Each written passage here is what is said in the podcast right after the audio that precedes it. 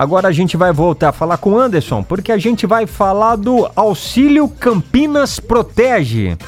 Exato, Fabinho. A Prefeitura de Campinas publicou no Diário Oficial de hoje a lei que prevê o auxílio de R$ 1.500 a órfãos da Covid-19, ou seja, pessoas até 17 anos e 11 meses de idade que perderam seus pais ou responsáveis legais para a doença. A estimativa da administração municipal é que Campinas tenha 400 famílias aptas ao benefício.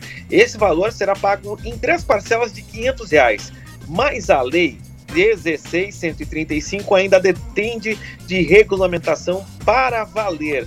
Então, quem pode receber esse benefício são famílias que estavam inseridas no CAD único do governo federal na data da morte do pai, da mãe ou então do responsável, é, famílias que tenham domicílio fixado há pelo menos um ano em Campinas, antes da data da morte, que mais? Famílias que se encontram em situação de pobreza extrema, pobreza ou baixa renda.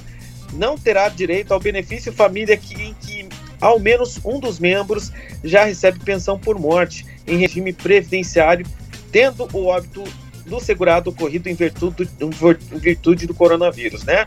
Os beneficiários que preencheram os requisitos não receberão o dinheiro automaticamente. A partir da publicação, então, do decreto, com as regras do auxílio Campinas Protege, ainda sem previsão, né, para ser divulgado pela prefeitura, as pessoas aí terão três meses para fazer a solicitação. Fabinho. Tá falado então, valeu Anderson e até já. A sua revista diária. Revista Nativa.